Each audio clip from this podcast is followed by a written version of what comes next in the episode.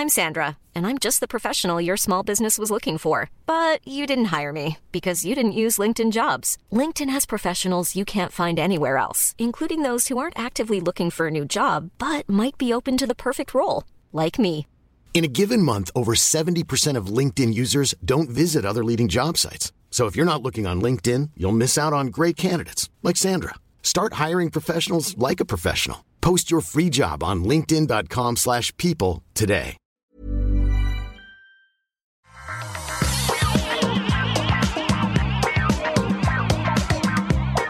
Bonjour à tous et bienvenue dans le Rendez-vous Tech, l'émission où on vous résume toute l'actu tech, internet et gadgets. Je suis Patrick Béja et aujourd'hui on va vous parler de plein de choses super intéressantes. Facebook qui réfère le cas de la déplatformisation de Donald Trump à son Oversight Board, ce qui est peut-être un précédent essentiel dans l'histoire de l'humanité, en tout cas dans l'histoire de la modération des réseaux sociaux.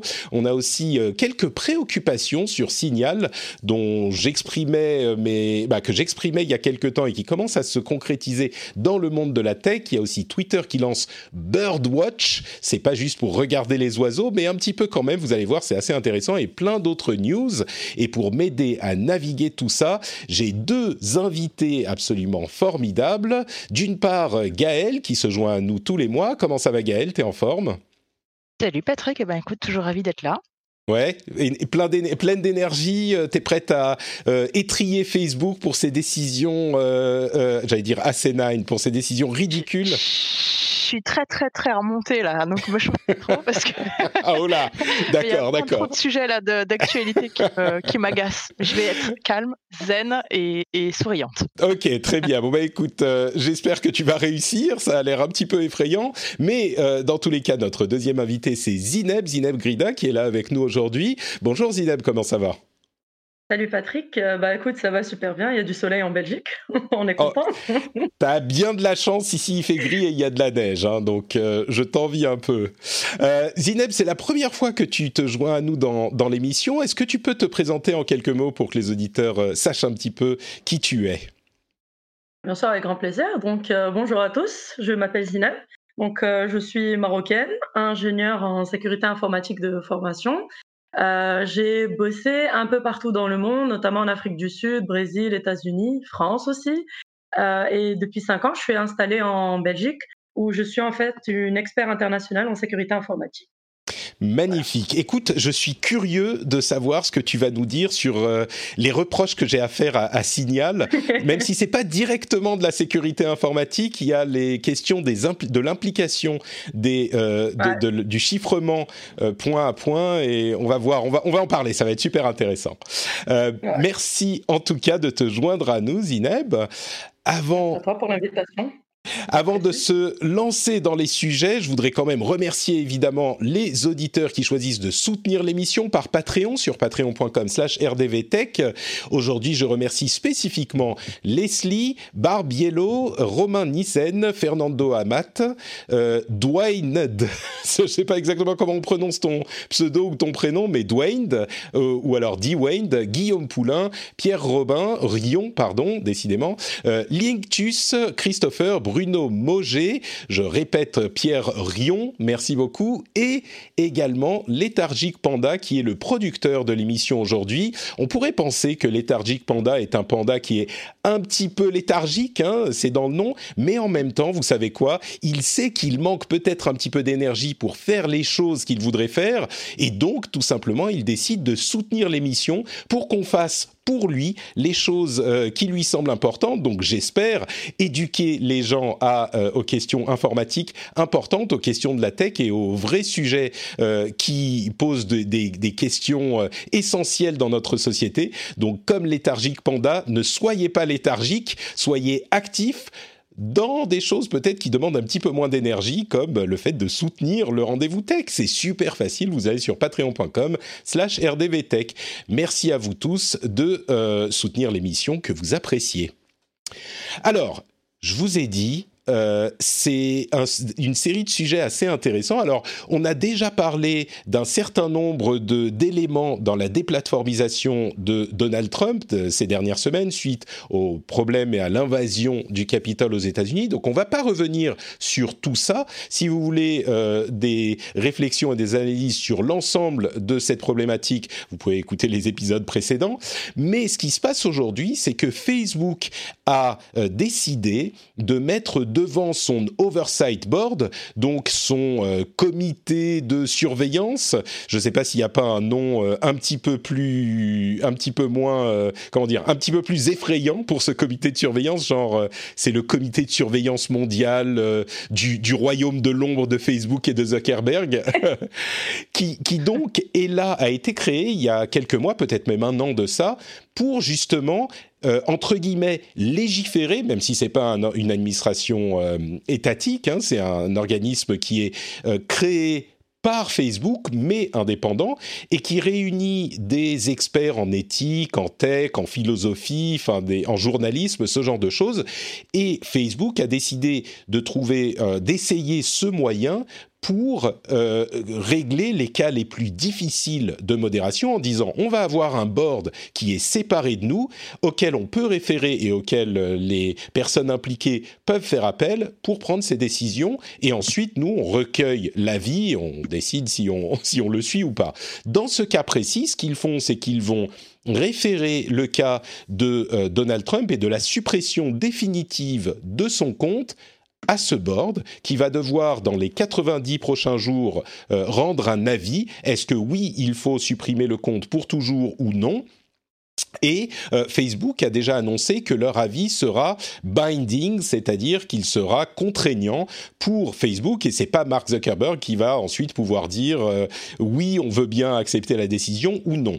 Donc ça sera vraiment le board en question qui va exprimer son avis de manière je mets les guillemets pour dire indépendante, puisqu'il est euh, issu, c'est une émanation de Facebook, mais il n'empêche, c'est tout de même un, euh, organisme qui est censé être euh, indépendant. Ils ont aussi une deuxième question qu'ils posent à ce board, c'est comment est-ce qu'on doit gérer les problématiques qui peuvent se poser avec des personnalités politiques à l'avenir. Et ça, c'est une question qui est beaucoup plus complexe et multiple. Donc évidemment, ça sera un avis qu'ils vont ensuite suivre ou pas, ça sera pas un avis binaire oui ou non. Mais le plus important, c'est la question de euh, est-ce que ils auraient dû supprimer ou est-ce qu'ils doivent supprimer de manière définitive le compte de Donald Trump? Alors, ce qu'on dit depuis le début, c'est que euh, c'est hyper compliqué pour les réseaux sociaux de prendre ce genre de décision. Et on a beaucoup de gens qui disent euh, vous devriez mieux faire sans expliquer exactement ce qu'il faut faire pour mieux faire. Et là, je me dis j'étais relativement positif sur l'idée de, de l'oversight board, et ça c'est exactement la pire des questions pour laquelle il a été créé. Euh, quelques mois après leur création, et eh ben ils ont déjà la pire question possible. Du coup, euh, je vous pose la question à toutes les deux. Peut-être on va commencer avec euh, Gaëlle qui était remontée, nous disait-elle tout à l'heure. Est-ce que c'est un bon moyen de faire les choses dans ce cas précis ou est-ce que tu penses que c'est une erreur? Ah, déjà, je ne fais pas partie du board et je vais pas, je vais pas, je, vais déjà préciser que ceci n'est que mon avis et que je n'ai pas du tout euh, euh, la prétention d'avoir la, vérité ou quoi que ce soit. Euh, néanmoins, en fait, mon, vrai problème avec le sujet, effectivement, c'est qu'on parle d'une plateforme. donc effectivement, quel est le rôle d'une plateforme et qu'est-ce que ça implique derrière? Et c'est surtout, en fait, c'est ça crée un, un, un, un, précédent. on appelle ça? Mmh Un précédent, tout à fait. et c'est vraiment ça le problème. C'est le précédent que ça va créer. et de dire qu'une plateforme a le droit de bannir complètement quelqu'un, alors j'ai envie de dire presque ça nous va bien pour certains qu'on bannisse Trump, mais quid du jour où c'est pas quelqu'un de, de de sensé qui est à la tête d'une grosse plateforme et qui prend des décisions et qui finalement décide d'empêcher et de censurer d'autres personnes? Parce que c'est ça l'histoire. Hein. on parle quand même de liberté d'expression, on parle de censure, on parle de démocratie, on parle de sujets tellement importants et c'est une responsabilité tellement forte que je vois vraiment pas comment ils peuvent s'en sortir. le board, effectivement, comme tu le disais, c'est la pire des, questions qu'on pouvait leur poser. après, moi, juste pour faire un, tout petit, tout, toute petite digression quand même, c'est que pour moi, cette histoire, c'est vraiment la pointe de l'iceberg. du, du, problème Facebook. Et bannir ou pas le, le, compte de Trump, j'ai envie de dire, mais ça changera pas grand-chose. Parce mmh. que la vraie problématique, c'est l'algorithme de Facebook, c'est les mmh. bulles informationnelles qui créent toutes ces communautés haineuses, ces communautés violentes. c'est pas c'est pas Trump en lui-même qui crée tout ça, c'est vraiment les algorithmes derrière qui créent ces bulles informationnelles. Et c'est tout ce concept de la valeur de la vérité qu'il faut absolument remettre sur la table parce que aujourd'hui la vérité n'a plus de valeur. la valeur monétaire de la vérité n'existe plus et mmh pour Facebook elle n'existe pas parce que la vérité ça fait pas cliquer, ça n'engage pas, et donc il vaut mieux mettre en place des algorithmes qui vont plutôt aller sur des bulles informationnelles de complotisme, de buzz, de mmh rumeurs, etc., etc. Mais alors, voilà, mon, problème, il est plus là que sur la problématique de Trump. Donc j'ai envie de te dire, c'est vraiment un étendard et qu'ils le bannissent ou pas, même s'ils le bannissent, au final, j'ai envie de te dire, ils se seront couverts en disant, «Ah bah, vous avez vu, on a fait notre job.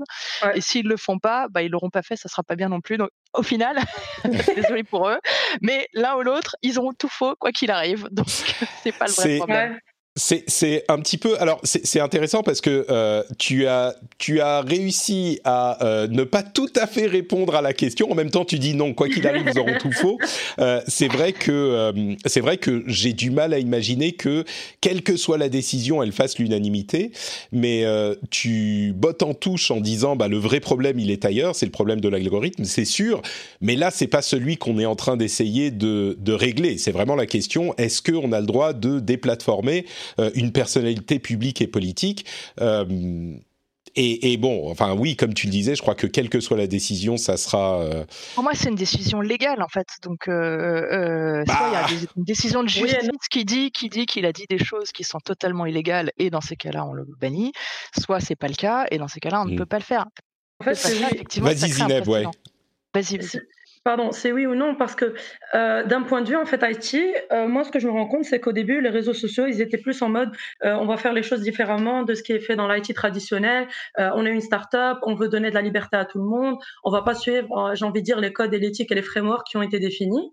Et puis, en fait, Facebook, plus en grandissant, plus ils se sont rendus compte qu'en fait, quand il y a des lois, des régulations, une manière de, de, faire les choses dans le monde IT, et donc pas informatique, mais vraiment tout ce qui est Information System, IT Technologies, on se rend compte que euh, il y a des gens qui ont prédit ces problèmes. Parce que pour moi, quand j'ai entendu parler du board, euh, ça m'est venu comme une évidence. Parce que quand on utilise pardon, Facebook, les gens disent toujours oui, on est sous la coupole de Mark Zuckerberg.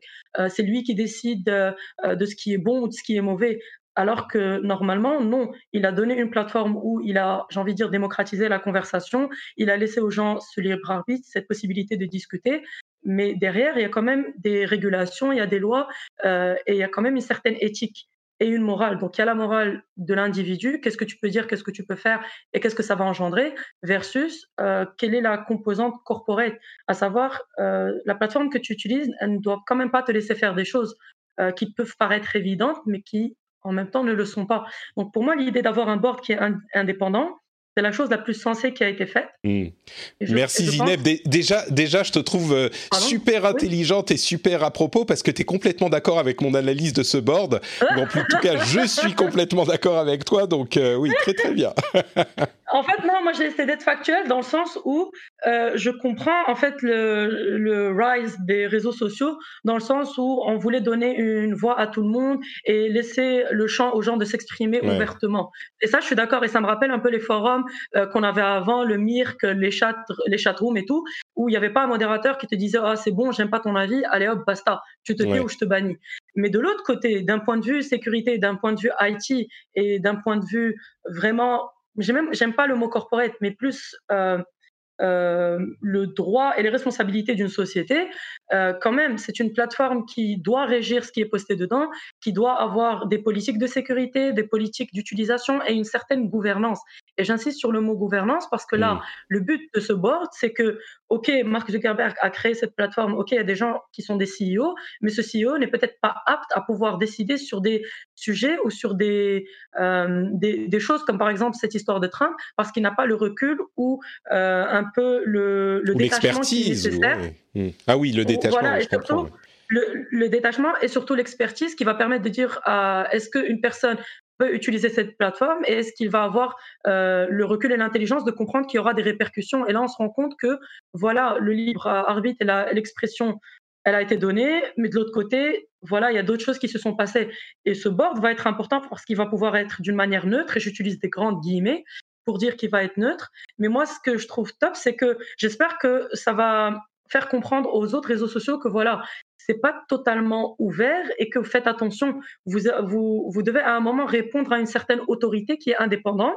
Et je pense que ce soit Twitter ou tous les autres réseaux sociaux, ils vont devoir aussi avoir un board séparé qui va devoir statuer sur ce genre de situation. Parce que Pardon, vas-y. Non, mais je crois, je crois effectivement que tu as mis le doigt sur euh, un certain nombre de problématiques qui sont, qui sont importantes. On a tendance, je crois, à euh, vouloir extrapoler les questions qui sont spécifiques à cette problématique de Trump, dont, comme on en a parlé euh, au cours des semaines précédentes, Bien sûr que ça implique aussi les questions de, euh, de, de, bulles d'information et de violence et de harcèlement sur les réseaux sociaux, mais c'est aussi un point spécifique et assez unique euh, au cours de l'histoire des réseaux sociaux qui posait un danger immédiat avec le président des États-Unis qui incitait à une violence euh, réelle et, et qui n'était pas théorique là, qui était en train de se produire sur le moment même.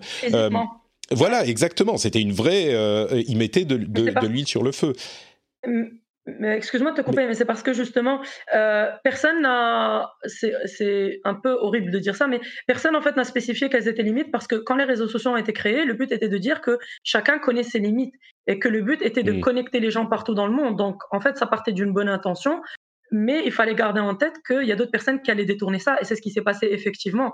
Et qu'à ce moment-là, il fallait, euh, dans la création, et là je rejoins Gaël, dans la création de cet algorithme et dans la création de ces plateformes, prévoir quand même euh, des, des, outils, des contrôles, des processus, des programmes qui allaient permettre de détecter ça en amont et de pouvoir réagir à ça, voire déférer ça à tout ce qui est euh, des, la loi, la justice et autres.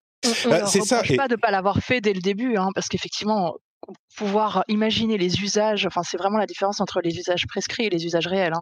Il y a les mmh usages qu'on pense à la base quand on crée une technologie, on peut jamais imaginer toutes les possibilités d'usage qui vont être faits, qui vont être détournés, qui vont en dériver.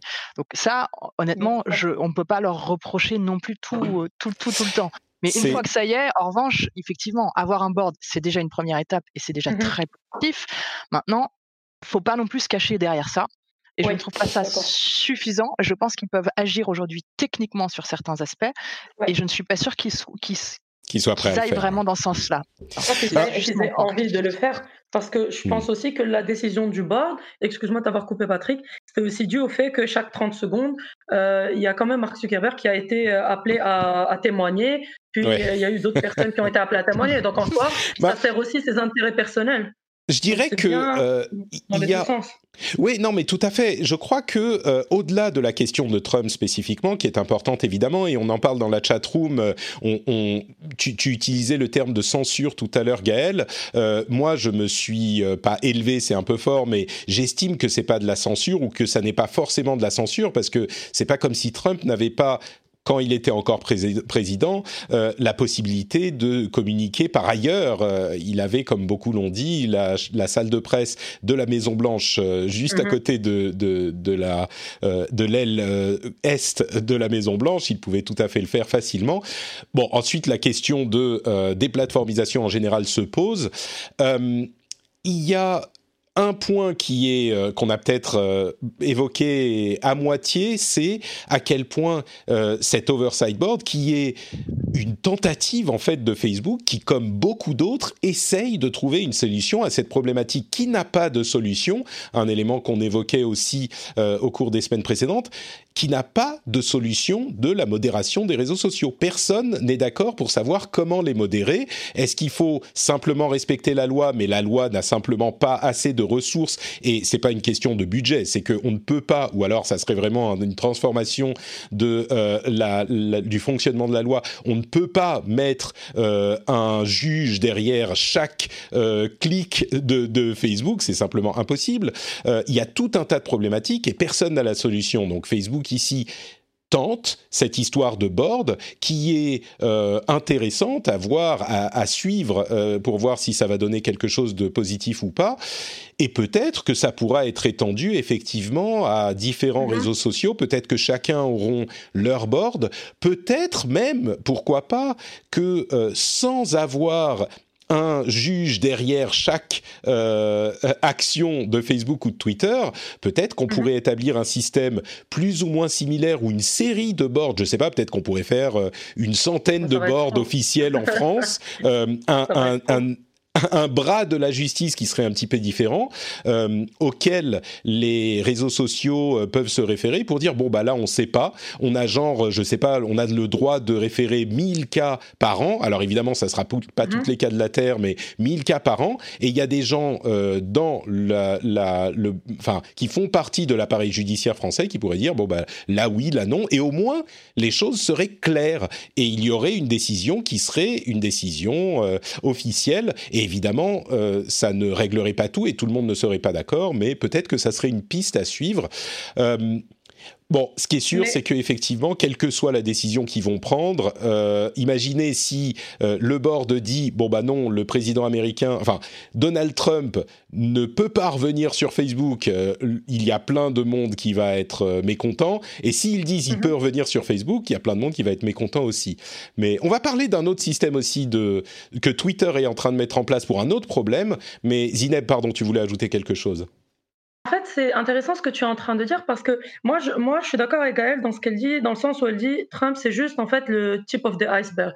Parce que, en fait, Facebook, ça fait des années où ils ont des problèmes avec des, des NGO et des organisations parce qu'ils ne bannissent pas, par exemple, des choses qui, qui sont liées au, au trafic d'enfants, au trafic sexuel, à tout ce qui est euh, revenge porn. Donc en fait, eux, il y a déjà en fait une bagarre où qui est actuel, qui est juste d'expliquer que voilà, il y a, y a, quand même une baseline qu'il faut pas dépasser.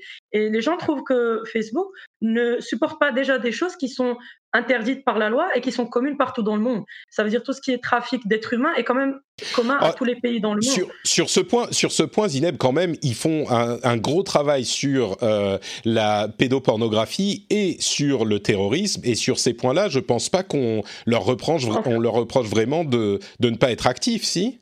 Ah, ah, si, par exemple, les, euh, les, campagnes qui sont pour euh, la protection euh, de tout ce qui est cancer du sein, il y a beaucoup de problèmes parce que Facebook ah maintenant continue de, d'interdire ce genre de posts. Même chose pour tout ce qui est cancer préventif ou les. Tu veux dire à cause des imageries, de l'image qu'on peut voir Les abortions, oui qui sont des images qui, qui, sont parfois nécessaires à montrer pour expliquer un peu aux gens l'importance de, de, la prévention. Et même chose pour tout ce qui est les IVG et autres. Donc, c'est sûr qu'on que les, on va jamais être d'accord, mais il y a quand même une baseline définie que ces plateformes doivent quand même supporter. Et ça, Mais tu sais quoi, pas le cas. Zineb, moi je vais, je vais euh, me te pousser un petit peu, euh, je vais push back sur ça, je vais pousser un petit peu dans l'autre sens parce que tu dis il y a une baseline définie qui est euh, mondiale, universelle sur la planète, et c'est pas du tout le cas sur les questions de d'avortement par exemple. Il y a des, des sujets. alors il est rare d'avoir des pays où l'avortement est totalement illégal, mais la mhm. manière dont on considère l'avortement et la, la définition de l'avortement peut changer en fonction du pays où on est. Quand je dis la définition, je veux dire à quel euh, euh, terme est-ce qu'on peut encore euh, avoir un avortement, ce genre de choses. Je ne vais pas rentrer dans les détails, mais il y a plein de sujets justement où la définition n'est pas universelle, n'est pas mondiale, et quand on dit à Facebook qu'il faudrait que vous fassiez quelque chose, là on leur demande spécifiquement de se substituer à une décision de justice euh, parce qu'ils n'agissent pas assez vite, alors que de l'autre côté on va leur reprocher de, ne, de, de, de se substituer justement à, euh, au gouvernement en prenant des décisions sans décision de justice. Et ça illustre parfaitement bien à mon sens le, le you problème impossible, insoluble dans lequel est Facebook, et l'une des raisons pour lesquelles ils ont créé cet oversight board, qui est que bah, ils sont pris entre des avis différents de plein de gens, et, et c'est, enfin, franchement, c'est impossible à résoudre. Si on parle de, de la question, si on parle au-delà de la question de Trump, si on parle d'une uh-huh. question spécifique, on pourra en parler et dire bon bah sur ce point, euh, on va dire que euh, c'est de telle ou telle manière qu'il faut le traiter mais ça change à mhm. chaque point. Donc il faudrait en parler à chaque fois individuellement. Et c'est ça qui est impossible, quoi. Mais en fait, non, parce que toi, ce que tu prends, c'est d'avoir une communication individuelle et laisser le choix à tout le monde de décider sur, le, sur comment cette plateforme va gérer ça. Il faut garder en tête déjà que ce sont des plateformes qui ont été créées par des Américains pour l'usage des Américains. ça a juste été utilisé globalement, mais dans, le, dans la manière avec laquelle ça a été développé, ça suit des lois américaines. Et donc, il y a certaines lois américaines qui sont contraires à, à des lois euh, qui sont peut-être en Europe, en Afrique, en Asie mmh. du Sud. Donc là, déjà, on a un tout petit problème qu'il faut discuter. J'appelle ça tout petit problème. Oui. Bien sûr, bien sûr. non, mais tu as tout à fait raison. Parce que sinon, si on rentre dans ce débat, c'est un autre débat. Mais, relativement aux autres problèmes, il est petit. On est... ouais, voilà. Mais, mais mais déjà, en fait, moi, ce que, le point que, que j'aime beaucoup avec, comme je t'ai dit, cette histoire de bord, c'est qu'au moins, il y a une instance qui est en train de statuer et qu'on est en train de retirer cette, euh, euh, cette ouverture, pas ouverture d'esprit, ce, cette euh, décision qui est donnée au CEO de, de faire, j'ai oublié l'expression française, de, faire la pluie et le beau temps. Euh, parce qu'à un moment, moi, ce que j'ai remarqué, par exemple, sur Twitter, c'est que si moi, euh, si par exemple, toi, Patrick, tu me dis quelque chose qui m'énerve, je vais directement dire au CEO de, Twitter, oh là là, lui, il est en train de dire ça, allez hop, fais quelque chose. Ça doit pas être comme ça. Normalement, c'est euh, c'est des applications, c'est des logiciels qui doivent quand même, dans leur business requirement, dans leur programmation, avoir des choses qui sont définies. Si, si par exemple, ils détecte automatiquement des discours qui sont des incitations à la haine, des incitations à des choses. C'est pour ça que je t'ai dit, il y a une baseline qui est définie. Si ces personnes avaient fait ça, ça nous aurait déjà aidé. Oui, je suis non, mais je suis, je suis d'accord sur le principe. Le problème, c'est que dans la pratique, et je vais te donner un exemple, parce qu'on va avancer sur Twitter. Euh, il y a eu récemment il y a moins d'une semaine, euh, Twitter a euh, décidé de d'agir contre des termes qui sont péjoratifs, euh, des termes très précis, les termes de PD et Gwyn, qui sont des termes péjoratifs, euh, évidemment, pour désigner des personnes homosexuelles. Et ils ont décidé donc de supprimer ou de signaler certains tweets qui incluaient ces, euh, ces termes-là. Le problème, c'est que les termes en question ont été réappropriés de la même manière qu'on a en anglais le terme de nigger, par exemple, ou ce genre de choses, ont été réappropriés par des personnes qui font partie de ces communautés et euh, ils les utilisent de manière évidemment très différente. Donc on a des personnes homosexuelles qui vont euh, utiliser les termes PD et Gwyn comme euh, un petit peu pour les reprendre et les utiliser de manière forte pour comment dire pour affirmer leur identité.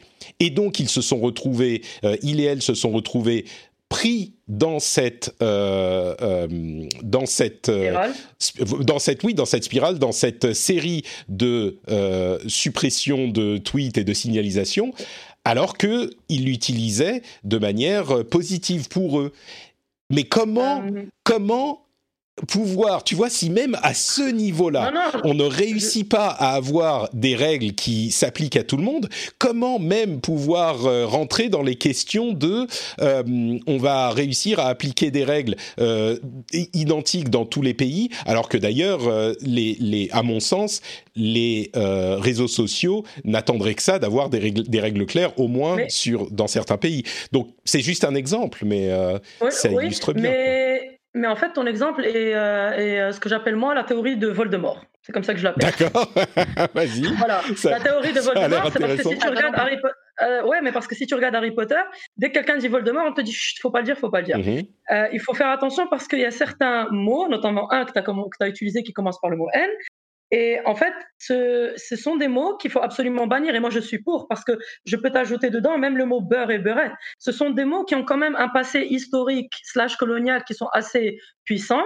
Même les deux autres mots que tu as utilisés, certes, peut-être ils sont utilisés péjorativement, mais c'est des, des, mots qui ont porté atteinte à des communautés. C'est des mots qui sont assez puissants, qui, ont, qui font du mal. Et peut-être il y a une fraction de ces communautés qui utilisent ces mots pour dire, euh, comme Voldemort, on se réapproprie, on a le droit de le dire.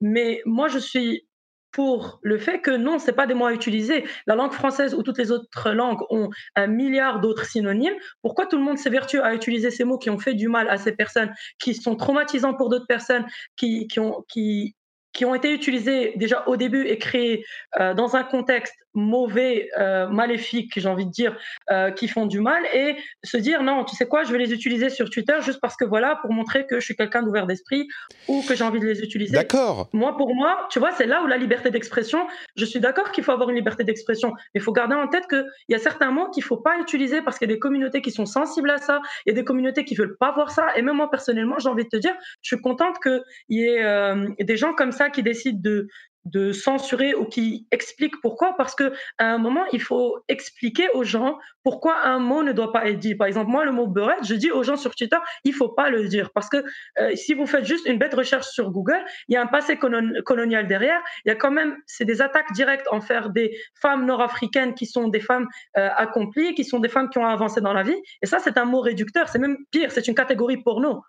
Et donc, Écoute, en fait, je, je suis complètement d'accord avec ce que tu dis. Complètement.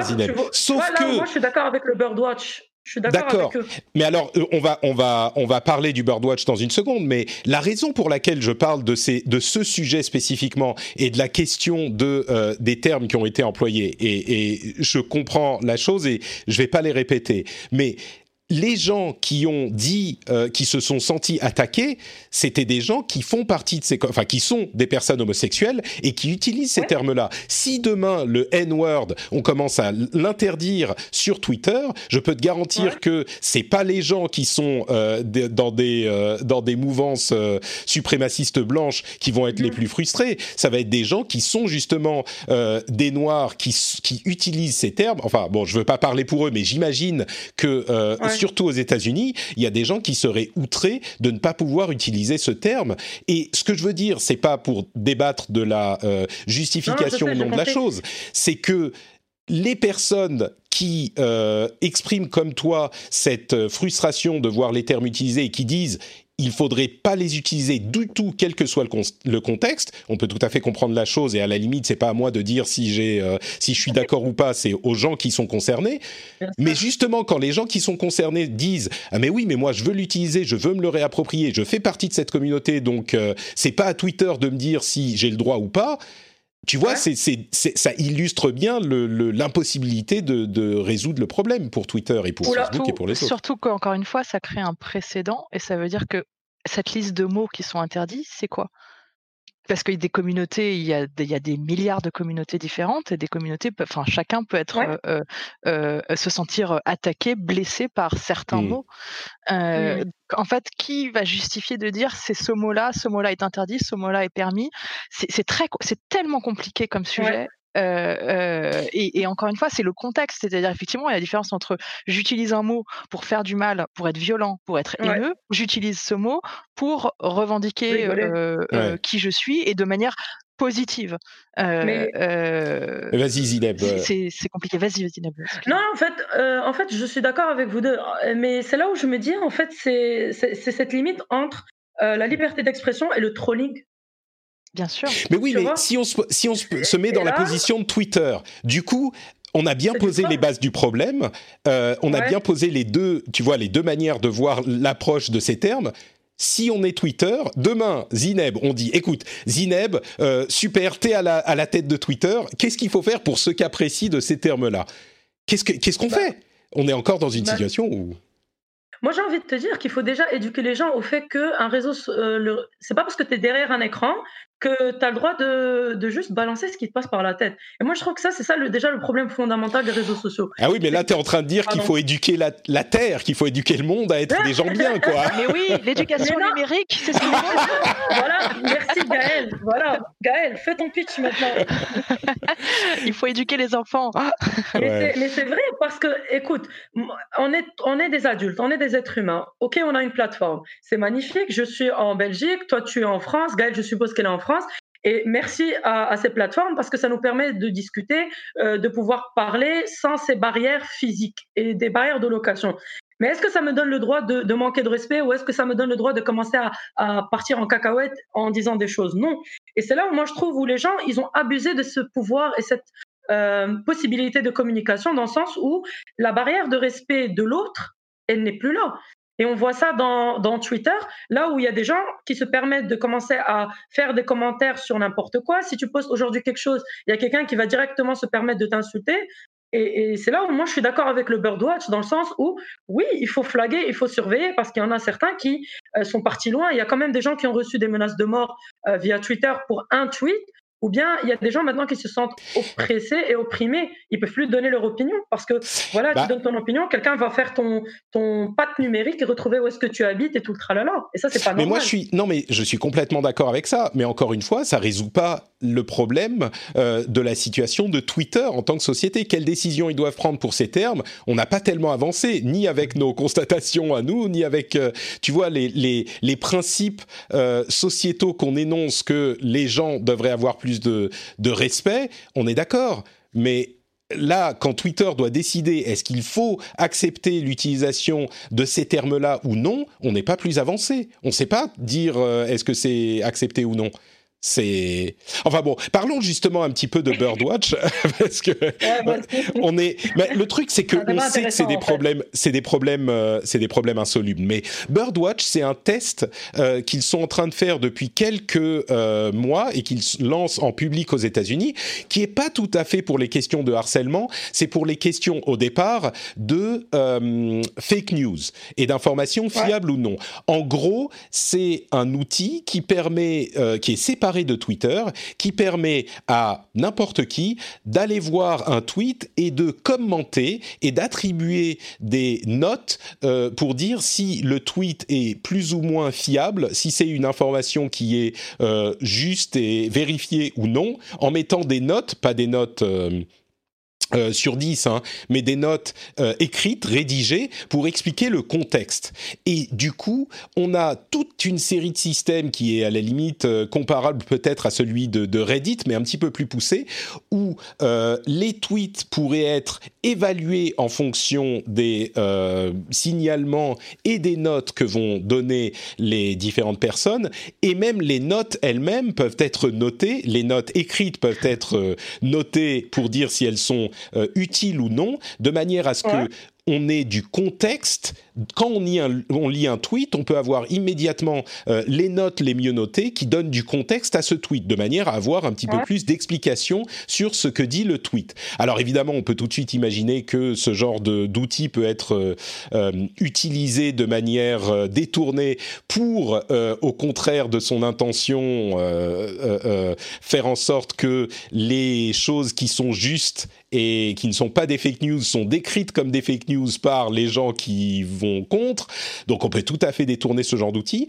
Mais je me demande si c'est pas quand même euh, quelque chose à tester et puis voir si ça fonctionne ou pas. Il sera temps dans euh, six mois, un an, soit de l'améliorer, soit de l'abandonner si ça fonctionne pas. Mais c'est encore un outil pour les questions de fake news qui peut être intéressant à, tester. Euh, Qu'est-ce que vous en pensez, euh, Zineb? Tu avais l'air de penser que c'était peut-être une, euh, une bonne idée. Tu le mettais dans le contexte du, du harcèlement avec les, les, questions de signalement. Là, on parle plus vraiment de la question des fake news, mais est-ce que tu crois que ça peut marcher ou que c'est voué à être détourné et mal utilisé aussi? Bah, tu vois, en fait, le, le truc pour moi, c'est que c'est 50% responsabilité des utilisateurs, 50% responsabilité de, de, la plateforme ou du produit qui est devant nous. Donc, moi, j'ai l'impression qu'on est tous en train de retourner à, à un système de forum. C'est mmh. vraiment c'est le feeling que j'ai. Et je trouve que c'est une bonne idée de, de, faire ces signalements parce que, par exemple, avec la, la pandémie du corona, on a vu quand même qu'il y a eu beaucoup de clickbait, beaucoup de, de faux articles, beaucoup d'informations contradictoires. Et le, et le problème, c'est que voilà, ça a créé des paniques, ça a créé des. Euh, ça a quand même. C'est un monde virtuel qui impacte le monde réel quand même. Mmh. Et donc, le, Birdwatch, le, le Birdwatch et, et je trouve qu'il faut déjà faire attention à qui peut faire partie de ce, ce type de bêta testing. Et, euh, ah bah a priori, ils accueillent tout le monde. Hein. Tous ceux qui demandent, c'est censé être ouvert à toutes. Et ça, ah ouais. C'est problématique. Ça, on a déjà un problème parce que réguler, euh, qui es-tu pour réguler? Qui es-tu pour dire que c'est fait ou pas? Tu te bases sur quoi? Tu as comparé ça avec quoi? Est-ce que tu, par exemple, on va prendre le bête exemple du corona. Il y a mm. un article. Qui es-tu pour dire que c'est une fake news?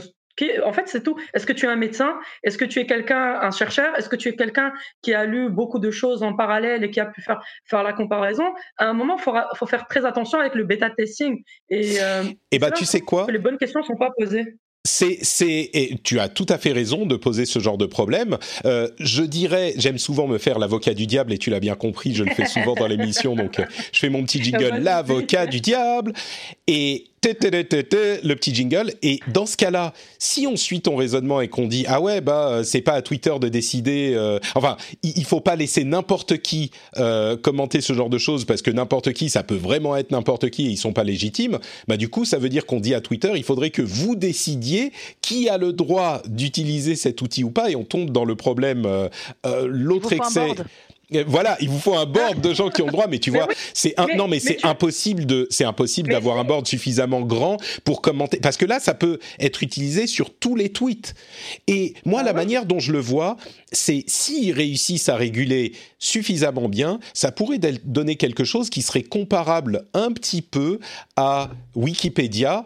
Euh, alors évidemment, c'est pas la même chose parce que ça serait pas, ça serait sur tous les tweets, mais sur les tweets qui commencent à gagner un petit peu de popularité, on pourrait voir des gens qui sont dans ce genre de démarche, euh, qui sont plus ou moins fiables et qui ont une certaine renommée, qui viennent donner du contexte. Et d'ailleurs, quand les, euh, le contexte qui est donné et euh, noté mieux par les utilisateurs, et eh ben ces personnes-là vont avoir plus de légitimité et vont apparaître plus haut dans les dans les notations. Et évidemment que ça peut être détourné. Évidemment que ça va. va euh, popularité. Bah, un petit peu, un mais c'est pas évidemment ça peut être détourné, c'est évidemment ça va être détourné. Oui, je croyais que c'était. Mais ce que je veux dire, c'est que il y a évidemment des gens qui vont qui vont pas croire à ce genre de choses. Il y a bien sûr des cas où on va pouvoir montrer ah mais regarde ce tweet, euh, il y a n'importe quoi qui a été dit et la le premier commentaire sur le tweet c'est euh, encore plus n'importe quoi. Mais c'est déjà ce qui est en train de se passer sur Twitter. Et je pense qu'il peut y avoir aussi, si on voit euh, en France par exemple, il y a des organisations comme euh, Check News, enfin maintenant un petit peu toutes les, tous les, euh, toutes les rédactions ont des cellules qui sont dédiées à la vérification d'informations. Et eh ben si on a dans le accessible facilement à côté d'un tweet une, un contexte qui est donné par ce genre d'organisme qu'on connaît mm. et auquel on fait confiance, eh ben il y aura au moins une partie des gens qui vont un peu mieux comprendre le contexte du tweet. Pas tout le monde, il y a toujours des gens qui vont dire ah bah non c'est n'importe quoi, c'est les Illuminati, c'est les lézards, c'est la 5G dans les vaccins, ok. Mais il y aura aussi des, une partie des gens qui pourra être informée et qui va voir un truc auquel ils font confiance et qui va se dire bon bah là euh, ok je, je, comprends mieux ce que ça veut dire et je lui fais euh, je, je, je, fais plus ou moins confiance à cette euh, à ce, tweet. Bah, c'est ce qu'ils font déjà un petit peu hein, quand il y a les signalements et quand ils, mettent leur label euh, euh, sur. Enfin, c'est ce qu'ils font déjà. Mais là, hein. ça serait crowdsourcé en quelque sorte. Ouais, Zineb? Il y a un problème fondamental parce que là, toi, tu, on dirait que tu es l'avocat du diable dans le sens où tu penses que c'est normal que Twitter devienne la source d'information. Moi, déjà, j'ai un problème avec ça parce que le produit qui est vendu par Twitter, c'est juste un moyen de communiquer. C'est, tu peux écrire aléatoirement ce que tu veux. C'est-à-dire, aujourd'hui, j'ai mangé une pomme, bah, je tweet, j'ai mangé une pomme. Pourquoi on est en train de demander à un produit qui était là juste pour juste blablater aléatoirement, de devenir un référent à une source d'information? Techniquement, il faut éduquer les gens dans le sens où il faut se dire, si tu as besoin d'une information, va au moins chez un journaliste, va dans les journaux là où déjà on fait des recherches appuyées, il y a les sources qui sont là. Là, on est en train de demander à une personne lambda qui est peut-être assise dans un café, qui a tweeté en disant aujourd'hui le corona a disparu, euh, tu es en train de, responsabiliser cette personne et de le rendre accountable d'une information que lui-même, peut-être qu'il était juste assis, il l'a posté comme ça. Et c'est là où moi je trouve que l'éducation numérique que, euh, que Gaël défend et que elle est nécessaire. À un moment, il faut refaire l'éducation des gens dans le sens où, faites attention, c'est un réseau social. Le but est de communiquer, le but, est de discuter de sujets communs. Ok, on est d'accord sur des choses. Il y a des lois qui régulent ces réseaux sociaux, il y a des lois qui existent par rapport à ça. Il y a toujours des lois qui sont en cours d'écriture, mais c'est en aucun cas, ça ne doit être en aucun cas une source d'information fiable pour une personne lambda. C'est surtout ça, je trouve. Bah, à ça. Mais le problème, c'est que, tu sais, bon, d'une part, pour la question de l'éducation, j'irais même jusqu'à dire que moi, c'est un petit peu ma, ma mission aussi euh, de d'éduquer les gens à la tech et de leur donner les outils pour comprendre ce genre de choses. Donc, je suis complètement dans cette démarche. Et je dirais même que euh, il faudrait, comme je le dis parfois, que le rendez-vous tech soit une émission obligatoire à l'écoute euh, dans tout le pays, même dans tous les pays. Il faudrait que tout le monde écoute. Euh, et si vous pouvez soutenir sur Patreon, ça serait cool aussi. Merci. Mais euh, ce que ce que je veux dire, c'est que là, on est en train de dire ah oui, mais il faudrait que Twitter, Twitter n'est pas censé être une source d'information. D'une part, je suis pas convaincu de ça parce qu'il y a des sources d'information tout à fait fiables sur Twitter aussi. Euh, il y a des, des journaux euh, euh, réputés qui sont sur Twitter et d'autre part, ouais. ça sert pas à grand chose de dire il faudrait que Twitter soit pas considéré comme ça. On a la situation qu'on a aujourd'hui et elle est réelle et on va pas juste supprimer Twitter. C'est comme euh, se dire euh, oui bah ah, j'aimerais bien que Twitter. non non bien sûr mais je veux dire Avec tant que Twitter il faut faire mais... gaffe à ce c'est de remettre à sa place ouais. ce que fait chacun. Le contexte. ce que ce qu'a dit Zinab est, est, est très très juste c'est de dire un réseau social est un réseau social et même des gens euh, comme des il y a des médias qui sont sur ce réseau social et qui sont là pour, pour dire du des... marketing oui, ou pour, ou pour, euh, pour, donner aussi des, des, informations supplémentaires ou engager avec leurs leur clients. En bonnet, ouais. mais, mais, effectivement, ça ne doit pas être une, la source d'information. En revanche, là où tu as raison, Patrick, c'est de dire malheureusement, c'est un fait, c'est devenu bah ça. la source d'information de Non, mais c'est ouais. une source d'information. Et c'est c'est une réalité qu'on peut pas. Euh, c'est comme dire, moi, j'aimerais bien qu'il euh, qu'il fasse euh, qu'il fasse beau en Finlande euh, six mois par Bah oui, j'aimerais bien. Tu vois que à, à, à, dehors de ma fenêtre, il y a du soleil six mois par an. J'aimerais bien, mais c'est juste pas comme ouais. ça.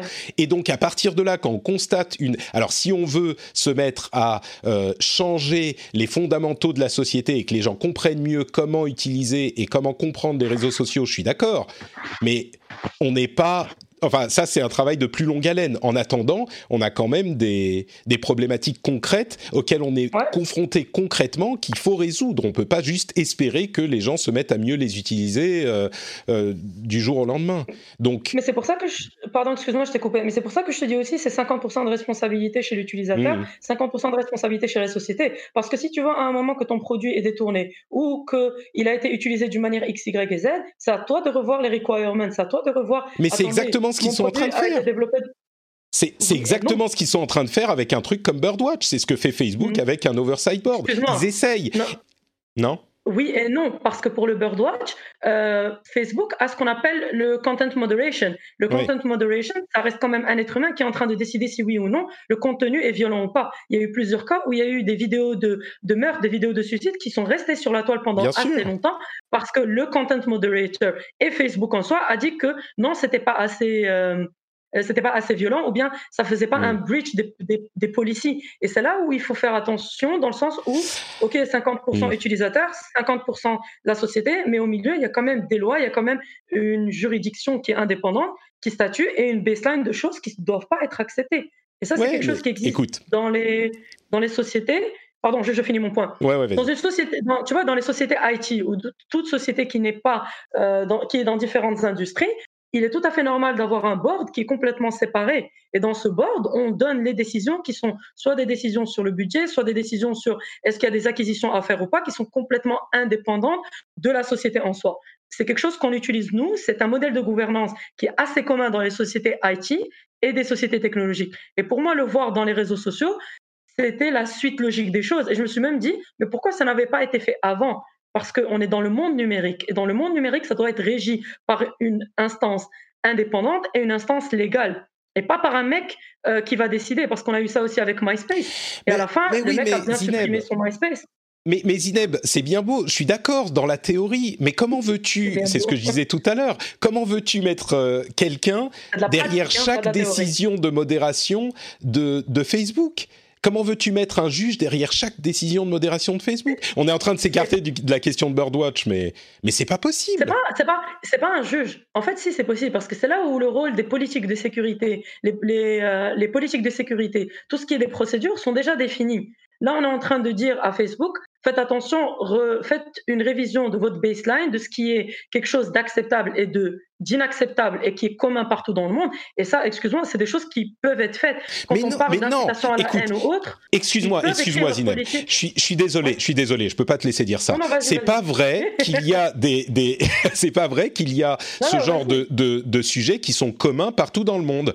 On a des euh, sujets qui sont absolument tabous en France ou en Allemagne, par exemple, qui sont euh, dont on ne peut pas parler, qu'on ne peut pas dire, que l'on peut dire aux États-Unis. Euh, quand ouais. on parle de d'incitation à la haine, il y a certaines choses qu'on peut dire chez nous, qu'on peut, qu'on peut, pardon, qu'on ne peut pas dire chez nous, qu'on peut dire aux États-Unis. Et inversement, chez, aux États-Unis, où ils sont beaucoup plus puritains sur la nudité, il y a des choses qu'on peut montrer chez nous et euh, des choses qu'on ne peut pas montrer euh, là-bas. Et c'est, c'est, c'est pas des choses anecdotiques parce que, comme tu le disais, ça peut toucher à des sujets importants comme la question de, de la prévention du cancer du sein ou ce genre de choses, ou même des questions de, d'art ou ce genre de choses. Donc, oui, il y a des choses qui sont universelles et quand c'est le cas, on parle de terrorisme et de pédophilie généralement, bah, généralement c'est relativement bien géré, mais à côté de ça, il y a plein de choses sur lesquelles on n'est pas d'accord, qui sont qui nous qui nous outrent ici et qui sont acceptables là-bas et inversement. Hiring for your small business? If you're not looking for professionals on LinkedIn, you're looking in the wrong place. That's like looking for your car keys in a fish tank. LinkedIn helps you hire professionals you can't find anywhere else, even those who aren't actively searching for a new job but might be open to the perfect role. In a given month, over 70% of LinkedIn users don't even visit other leading job sites. So start looking in the right place. With LinkedIn, you can hire professionals like a professional. Post your free job on linkedin.com slash people today.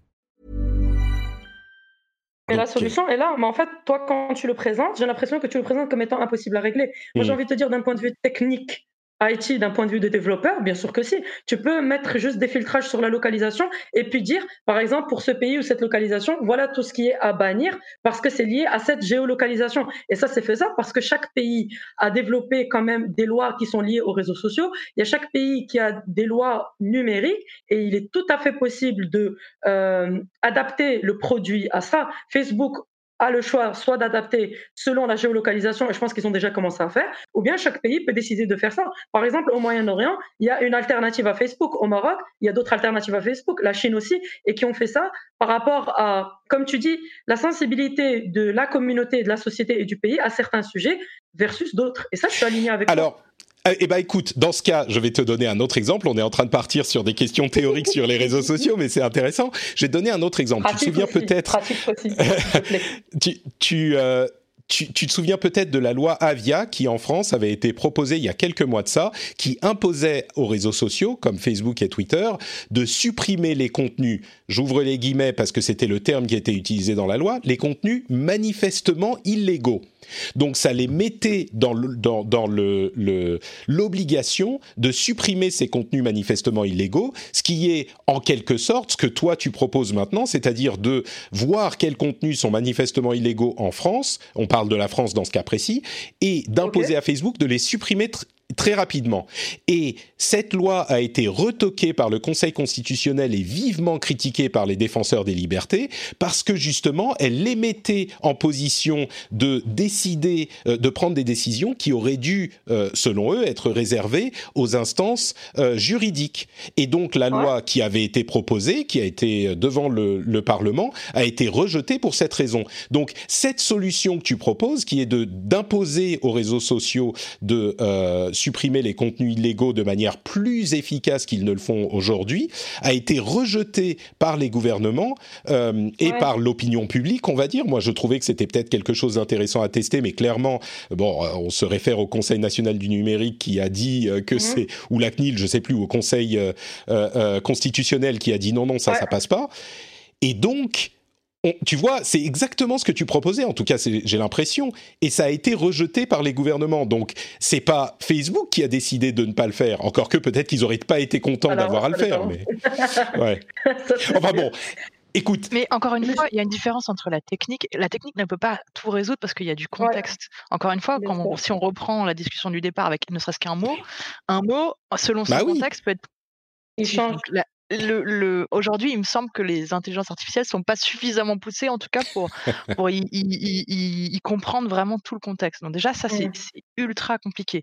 Et après, il y a deux sujets. Il y a le sujet entre ce qui est légal ou illégal, et ça, effectivement, c'est plus facile à gérer parce que si c'est haineux, si ça pose problème, des problèmes légaux, dans ces cas-là, la décision est assez vite prise et comme le disait Patrick, c'est à peu près bien géré. Il y a forcément des, des, des choses qui passent, mais globalement c'est bien géré.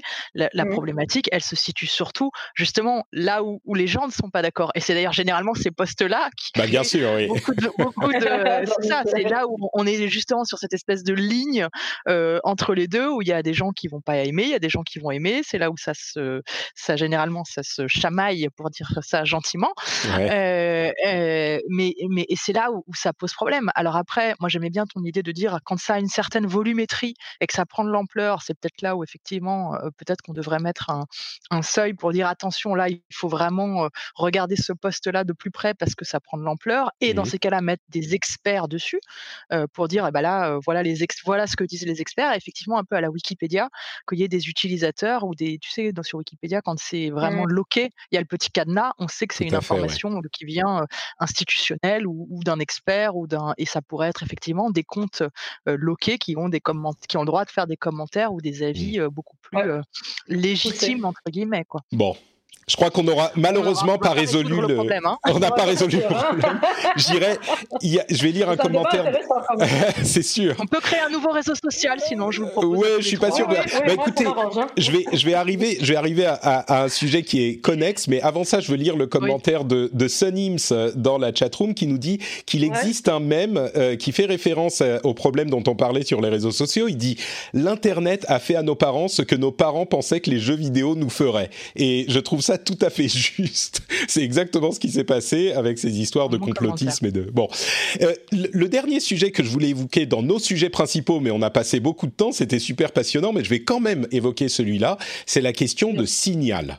Euh, ouais. Signal est l'un des euh, outils de communication de communication privée qui est les plus populaires, surtout depuis qu'il y a eu des, des, soucis avec différents autres outils. Je ne vais pas rentrer dans les détails, mais Signal, Telegram et tous ces outils vantent leur utilisation en, euh, avec un chiffrement point à point complet, un end-to-end -end encryption qui est vraiment impossible à euh, casser par les autorités ou par qui que ce soit. Donc quand vous envoyez un message, vous recevez euh, le message, enfin votre destinataire reçoit le message et seul lui pourra le lire. Le fait de les hacker n'est, alors, euh, selon le système, pas possible. Et il y a de plus en plus de préoccupations qui commencent à se faire jour euh, par rapport à ces outils qui, il y a encore quelques mois ou je dirais un an, euh, je dis point à point, mais on me signale dans la chatroom qu'effectivement c'est bout en bout. Euh, mais donc ces outils euh, sont défendus, et on les a défendus même dans cette émission à de nombreuses reprises en disant que le chiffrement était extrêmement important pour euh, éviter la surveillance de masse et que à chaque fois que les autorités demandaient une backdoor, un accès euh, privilégié à ces réseaux et pouvaient euh, casser le chiffrement, la réponse qu'on leur euh, donnait était si vous, vous avez un accès privilégié, ça veut dire que cet accès privilégié est inclus dans le système et que donc forcément, à un moment, quelqu'un d'autre pourra avoir accès à ce, euh, c est, c est, cet outil également. Et ça s'est vérifié à de mmh. nombreuses reprises. Le problème, c'est que on parle de Signal parce que Signal est vraiment l'outil qui a philosophiquement mis le chiffrement le plus en avant. Ils sont en open source, ils sont euh, une association à but non lucratif, euh, financée d'ailleurs par l'un des anciens fondateurs de WhatsApp, ce qui est assez WhatsApp, rigolo. Et voilà.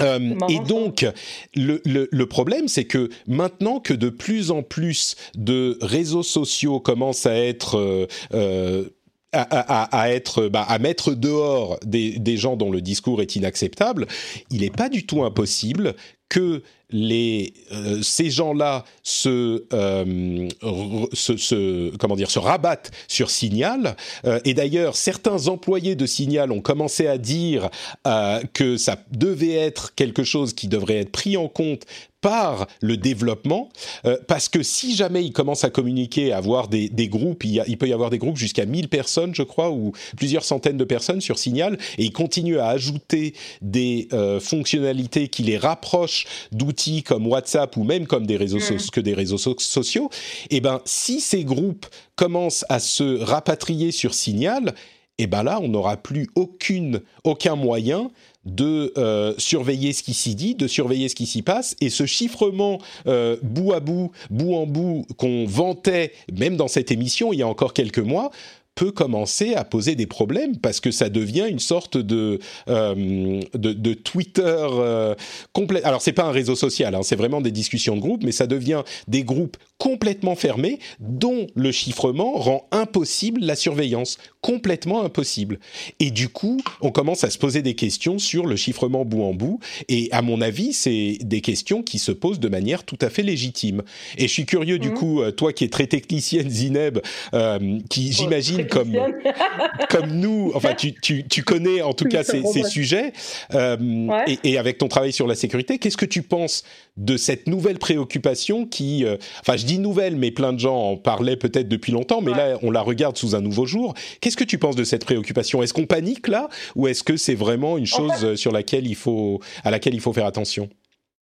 Pour être honnête avec toi, moi, depuis qu'il y a eu euh, le, le boom de l'information de WhatsApp, j'ai eu beaucoup d'appels, beaucoup de personnes, euh, des amis du Maroc, en France, qui m'ont dit euh, Mais qu'est-ce qui se passe et qu'est-ce qui se passe? Et en fait, je me suis juste rendu compte que c'était un effet de masse, dans le sens où le chiffrement end-to-end a été offert aussi par WhatsApp. La seule différence qu'il y a entre Signal et WhatsApp, c'est que euh, Signal, il est en train d'enregistrer les informations au niveau de l'appareil, et que WhatsApp le store dans le cloud. Ça, c'est un. Et de deux, il faut aussi faire attention lorsqu'on installe une application dans son téléphone aux default settings.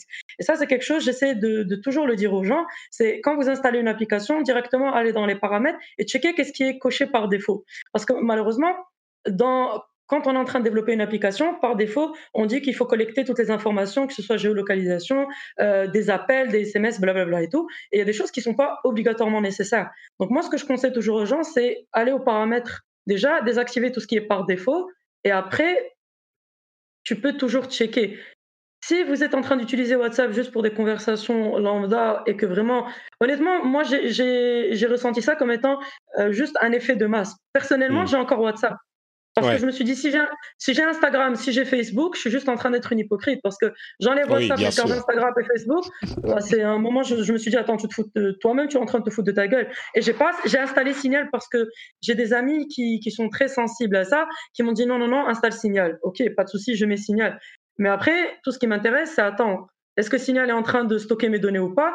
Les données sont stockées dans mon téléphone. Mais si demain mon téléphone est volé, la personne a quand même accès à mes données. Bah, disons que, disons que là, oui, si on parle de manière très ciblée, c'est sûr, mais le problème de WhatsApp, c'est qu'ils appartiennent à Facebook et que euh, ils peuvent utiliser les données. Les messages, pardon, sont chiffrés de bout en bout, mais les métadonnées, elles, ne le sont pas et, et, peuvent être utilisées. En théorie, il y a toute cette euh, problématique qui est en train de se poser, peuvent être utilisées également par Facebook. Mais là, c'est un autre problème dont on parle. C'est la question du ouais. chiffrement et de la force du chiffrement qui euh, fait en sorte que les utilisateurs peuvent dire absolument ce qu'ils veulent euh, sur ces outils et en particulier sur Signal qui, comme on le disait, est, est prévu pour et est une, euh, une euh, association à but non, lucratif, pardon, but non lucratif. Euh, qui peut offrir un, un havre de, de, paix ou de chaos à euh, bah, des extrémistes, des terroristes, des, des, ou même pas des terroristes, on, on, à des suprémacistes de, de tous bords ou des suprémacistes blancs ou, ou d'autres. Et, et maintenant qu'ils ne sont plus les bienvenus sur les plateformes où on peut les voir, est-ce qu'on ouais. ne doit pas craindre que Signal ne devienne leur, euh, leur euh, refuge? C'est ça la, la grande parce question. Que, ouais. Comme tu le disais, Signal n'est pas un réseau social, donc ils peuvent pas euh, euh, aller chercher plein de monde. Il faut qu'ils se connaissent déjà entre eux pour pouvoir euh créer un groupe. Euh, donc c'est pas c'est très différent d'un réseau social. Après, est-ce qu'il n'y avait pas déjà Non, mais tu peux.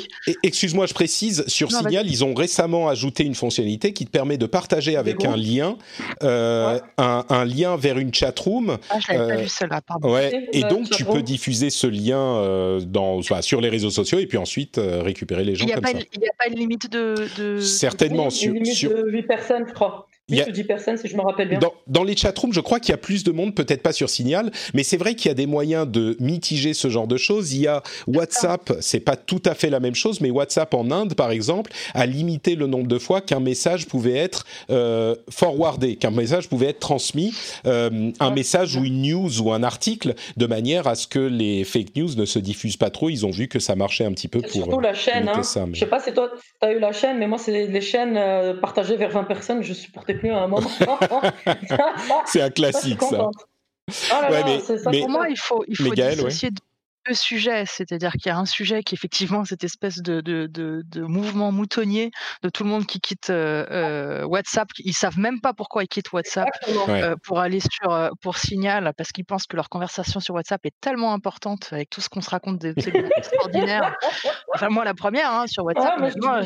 venez voir mes conversations, piquez-les. non mais WhatsApp est chiffré. On parle on parle. Un sujet, je le fais volontairement. On parle vraiment des métadonnées hein, pour WhatsApp. Oui oui non mais, en fait c'est surtout que les gens en général qui sont les plus remontés sur ce sujet-là sont ceux qui publient le plus de choses sur Facebook ou Instagram. C'est pas faux. Tu as fait raison, euh, de dire que c'est effectivement, ne soyons pas hypocrites. Après, il y a un problème qui est un autre problème que tu, que tu évoques, euh, Patrick, qui est le problème des, du terrorisme. Ma question là-dessus, c'est est-ce qu'ils n'avaient pas déjà des outils euh, auparavant? Et finalement, cette, ce mouvement de masse vers Signal concerne plutôt les personnes lambda et pas forcément euh, les personnes qui sont qui, qui, avaient déjà des outils pour je suis sûr, je suis sûr que hein. les, les, terroristes, je suis sûr qu'ils utilisaient déjà Signal. En fait, c'est pas ça le problème. Et les terroristes euh, qui utilisaient déjà ce genre d'outils, euh, on sait qu'on a des moyens de d'infiltrer ces, ces, ces, ces, réseaux ah par un travail de police, par un travail de police classique euh, qui est, disons, le travail de, que font la, la CIA ou, ou le FBI.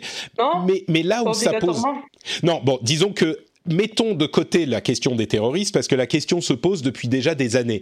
Là où il y a une nouvelle question qui se pose, c'est la question de maintenant que les groupes comme euh, les, les, suprémacistes blancs ou les soutiens de Trump les plus violents ne sont plus les bienvenus sur euh, Twitter et Facebook et, et que euh, des, des, outils comme Gab et euh, MiWi et, et, Parler ne semblent pas vraiment super bien fonctionner, est-ce qu'ils vont pas du coup euh, utiliser Signal et ça étend l'usage, on va dire, négatif de Signal et est-ce que surtout, comme le disent les employés de Signal, et c'est un truc que tu disais, Zineb, tout à l'heure à propos de Facebook et, Twitter. Est-ce qu'il ne faut pas penser à ces problèmes avant et pendant qu'on est en train de construire l'outil, de manière à ce que si ce genre de problème se pose, on soit prêt à réagir et peut-être ne pas implémenter des euh, fonctionnalités qui faciliteront le travail de, enfin, qui faciliteront les usages de ce type. Euh, est-ce qu'il ne faut pas y penser avant? C'est une chose qu'on a beaucoup dit sur Facebook, Twitter et d'autres, et euh, que Signal semble être en train de, de répéter.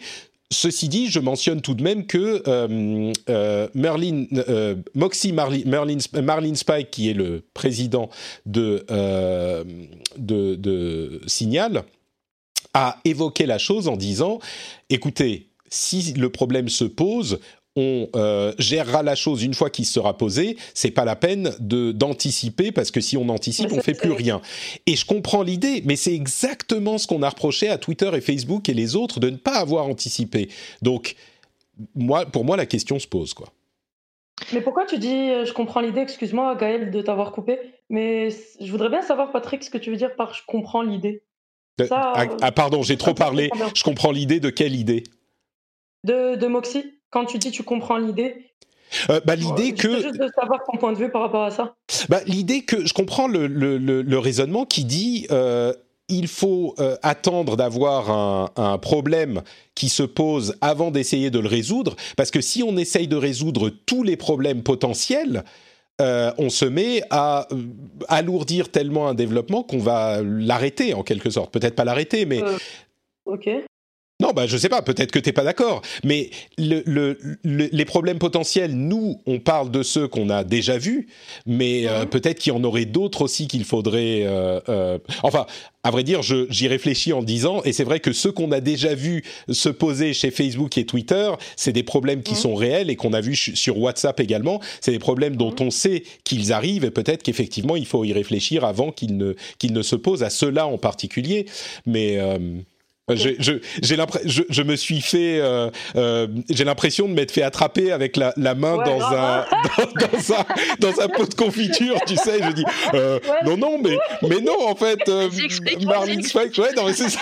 Non, mais, ça. Non, mais parce que je voulais, je voulais vraiment comprendre est-ce que vraiment il était d'accord avec lui ou pas. Et pardon, Gaël, tu, tu voulais dire quelque chose? Je te laisse finir. À... Non, non, oui, non, c'était juste pour dire qu'effectivement, la limite, j'ai, j'ai trouvé l'information, la limite, elle est de 1000 personnes dans un groupe pour, pour ouais. signaler dans une chatroom.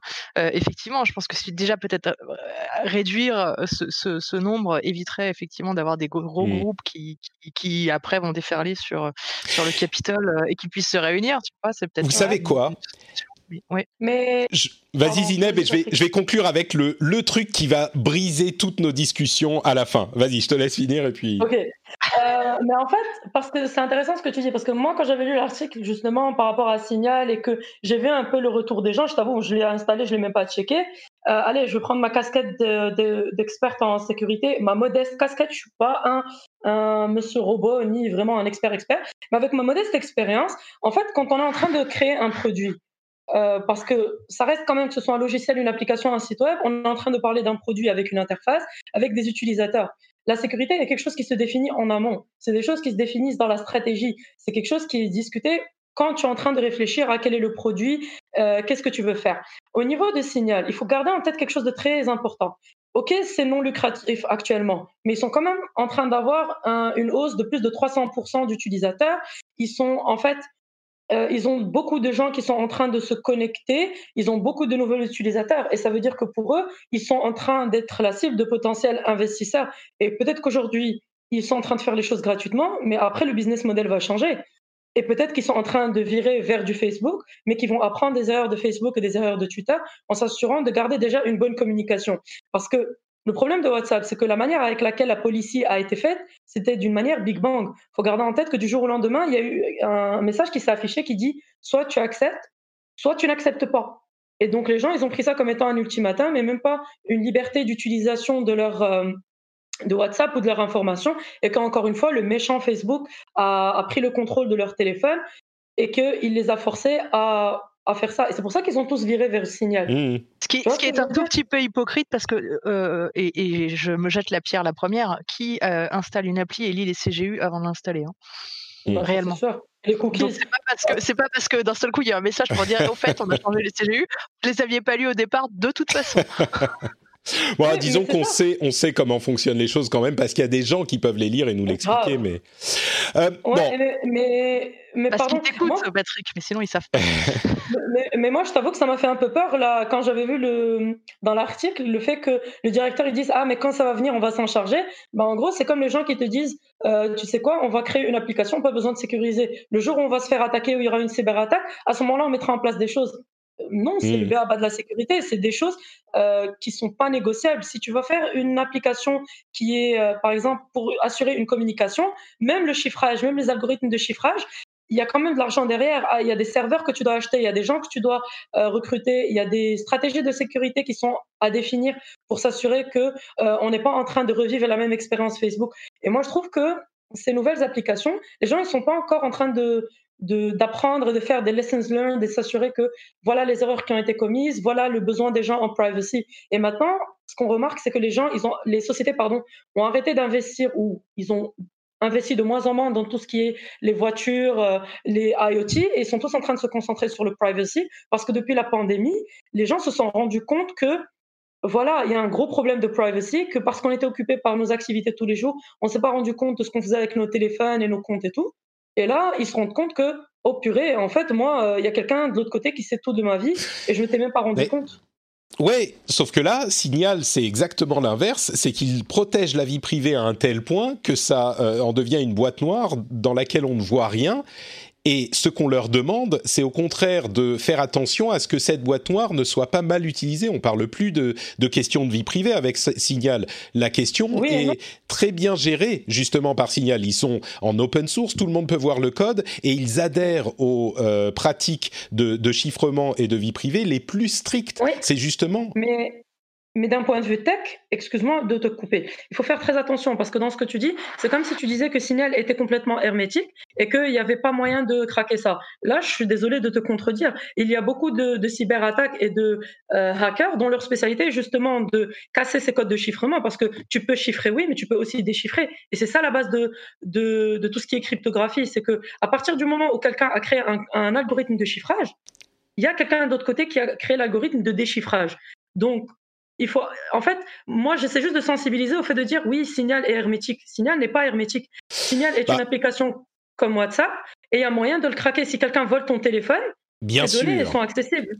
Bien sûr, mais, mais là où euh, Signal est intéressant, c'est que euh, c'est sans doute ceux qui adhèrent aux bonnes pratiques du chiffrement le plus dans tous les euh, outils de ce type.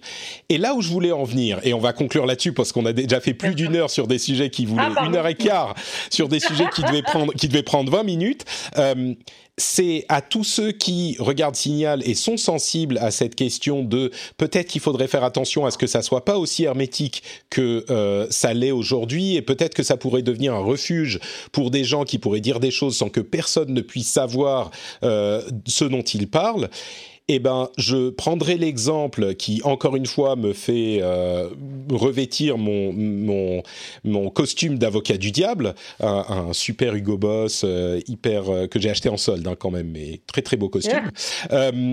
qui, en solde. qui, qui, qui, dira que, bah, regardez ce qui se passe en Russie aujourd'hui non seulement, c'est le contre-exemple parfait de tout ce qu'on a raconté jusqu'à maintenant et qui va dans le sens inverse de tout ce qu'on a dit jusqu'à maintenant. C'est-à-dire qu'il y a un dissident qui euh, se, se, lève contre un gouvernement qui est euh, de plus en plus oppressif, bien sûr Alexei Navalny, qui a été emprisonné et dont la préparation et l'équipe euh, de réseaux sociaux a permis de lever la population contre le, parce qu'il savait très bien ce qu'il faisait, Navalny. Hein. Quand il est rentré en, en, Russie, il savait qu'il allait se faire arrêter. Il a préparé des vidéos en avance, etc. Et qui a permis d'amener euh, l'information à la population par les réseaux sociaux. Et la population aujourd'hui s'organise pour manifester contre le gouvernement par milliers et par milliers. Des milliers d'ailleurs se font arrêter. Et pour communiquer entre eux, euh, rappelez-vous, peut-être que vous ne le savez pas, mais le gouvernement euh, russe a imposé aux sociétés euh, de la tech d'avoir leurs serveurs en Russie, notamment Twitter, Facebook, etc. Alors il y a aussi VContact, mais qui est russe à la base, donc ils avaient déjà leurs serveurs en Russie.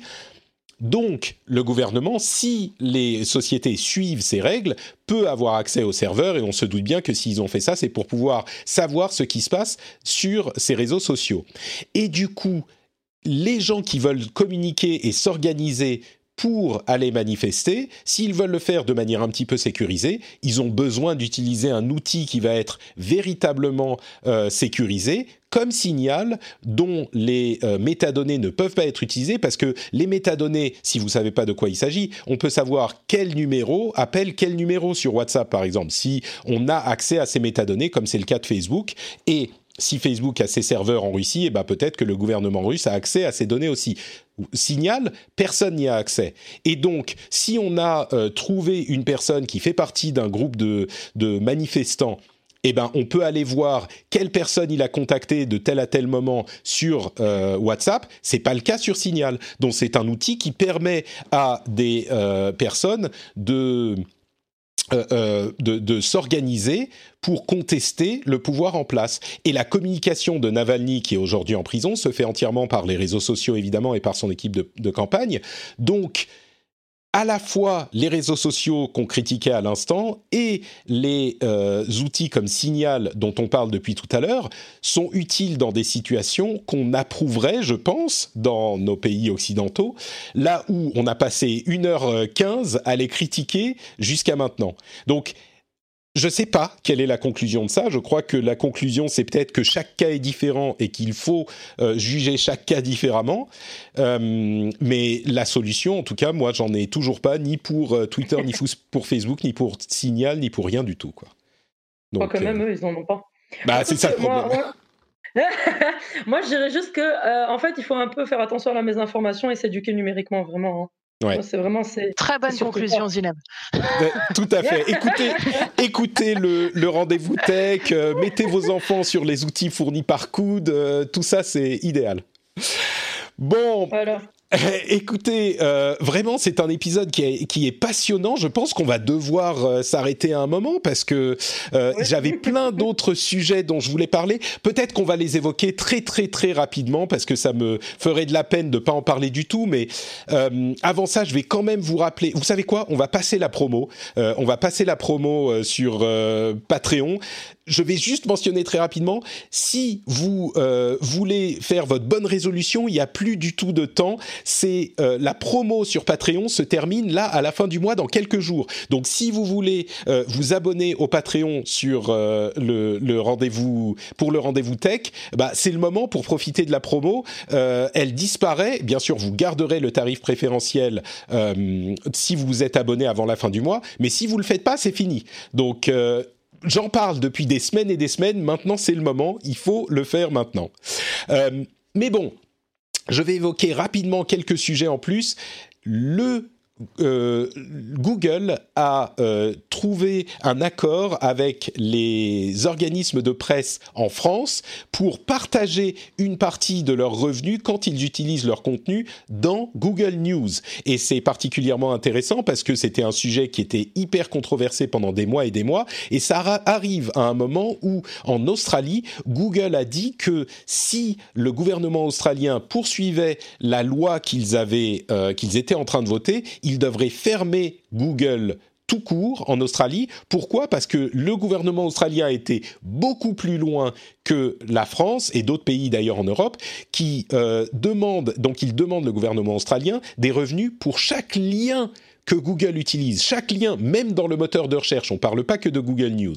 Donc il y a ces deux affaires qui euh, se produisent en parallèle. Je pense que l'affaire australienne, c'est un petit peu des négociations pour essayer d'arriver à, à, se trouver au milieu à un moment. Mais l'affaire en France, c'est intéressant parce que vraiment, ils ont trouvé un accord pour rémunérer et les plus grands groupes de presse sont, euh, ont signé cet accord le truc, c'est qu'on n'a pas les détails de l'accord et il y a une partie des revenus qui est comptée à partir du trafic qu'envoie Google vers les euh, sites en question. Et là, tout à coup, tout s'explique parce que on ne sait pas combien. Alors peut-être que ça va quand même donner un petit peu de cash en plus du trafic, ce qui est toujours bon à prendre parce qu'une chose importante, je crois, pour les, la presse aujourd'hui, c'est d'avoir une diversité de sources de revenus.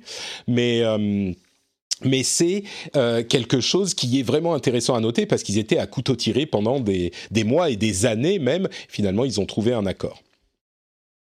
Heureusement.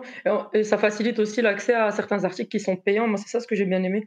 Et donc, euh, apparemment, on pourrait euh, accéder à des articles payants et les lire, euh, j'ai envie de dire gratuitement, même si techniquement. Ah, mais écoute, j'ai raté cette information, ça c'est très intéressant, effectivement. Ça veut dire que peut-être que c'est. alors, encore une fois, on n'a pas les détails, mais peut-être que ça sera pour ces articles que Google rémunérera les, les, les, organismes en question, enfin, les, les journaux en question. ils pourront, quand c'est des articles payants, rémunérer les organismes pour l'accès, ce qui serait intéressant comme euh, démarche. J'espère qu'ils feront ça aussi pour les plus petits, euh, ceux qui ne sont pas signés avec des grands organismes surtout. Tu vois, les presses qui sont libérales et celles qui sont un peu indépendantes. Ouais. Ce serait top pour Alors, aussi.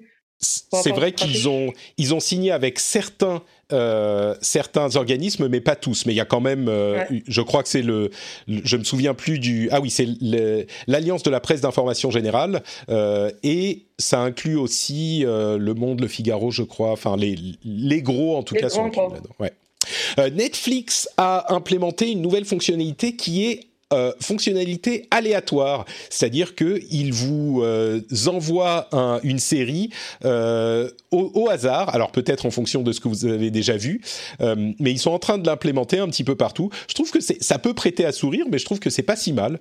ça vous suggère des trucs et c'est un petit peu comme la télé, c'est Netflix qui revient vers la télé, mais je trouve ça pas mal. Mmh. Mmh. Bon, vous êtes, vous êtes sceptique, ok, très bien. entre parenthèses je t'avoue, moi, si Netflix, elle pouvait juste, par exemple, me donner les recommandations de, de, gens que je follow, par exemple, si, euh, ah. tu vois, ah, ça c'est bien ça. Ah, t'as vu, hein? Un truc d'informaticien. Tu vois, par exemple, si je te follow et toi, t'as vu des documentaires et genre, t'as mis un rating qui est 5 star et tout, Et moi, je, moi, je trouvais ça plus sympa que, euh, que quelqu'un qui vienne me chauffer à droite et à gauche. Moi, je m'en fous du chauffeur. C'est pas bête, ouais. Et, euh, le C'est pas chauffeur, bête. c'est idée, hein. Je. Vote pour. Ouais, ouais. va leur vendre. Entre parenthèses, Tant que c'est recorded, ce truc, comme ça, s'ils font mon idée, moi, je la récupère. Très bien. On Bon, allez. Euh, un autre sujet que je voulais évoquer aussi, c'est celui de Clubhouse, qui est un réseau social dont on a déjà parlé dans l'émission, euh, qui est un réseau social qui ouvre en fait des, euh, des, voix, des, des salles de vocales. Et donc, n'importe qui peut ouvrir une salle vocale et vous pouvez écouter ce qui s'y dit, un petit peu comme de la radio, et vous pouvez intervenir en, levant la main virtuellement. Euh, et il y a tout plein de salles différentes qui sont ouvertes. Et euh, c'est un réseau qui est utilisé beaucoup dans la Silicon Valley. Et ils ont levé de l'argent. Ils sont à, je crois, 100 millions de capitalisation aujourd'hui. Et ils sont encore en... euh, pardon, ils ont levé 100 millions à 1 milliard de capitalisation. Ils sont encore en bêta privée. J'essaye d'avoir une invitation, c'est un petit peu compliqué, mais euh, c'est un réseau social qui est intéressant. À mon avis, il y a eu un emballement qui s'est créé sur le réseau. Évidemment, il y a des problèmes de modération. Vous pouvez même pas imaginer. Enfin, si, vous pouvez imaginer ce que ça pourrait donner avec de la voix. Mais euh, Encore une fois. mais je pense, moi, qu'il y a eu un emballement au niveau de Clubhouse parce qu'il y a beaucoup de VC qui ont vu passer le, la caravane de euh, TikTok et qui se sont dit, OK, il faut pas qu'on rate le prochain. Et c'est vrai qu'il n'y a pas eu de réseau social qui a euh, réussi à euh, euh, bien formaliser la communication à l'oral. Et donc peut-être que Clubhouse y arrivera. Il y a d'ailleurs une fonctionnalité équivalente qui, qui arrive dans Twitter, qui est en cours de test, euh, qui s'appelle Spaces, je crois. Mais c'est intéressant de voir qu'il y a une sorte de, de, de comment dire d'ébullition autour de ce Mhm. réseau. Moi, j'ai bien aimé le concept d'être proche des célébrités. Ouais, C'était cool. Et écoute, de c'est- discuter de différents sujets, de sauter de droite à gauche. Ça, Mm. c'est cool.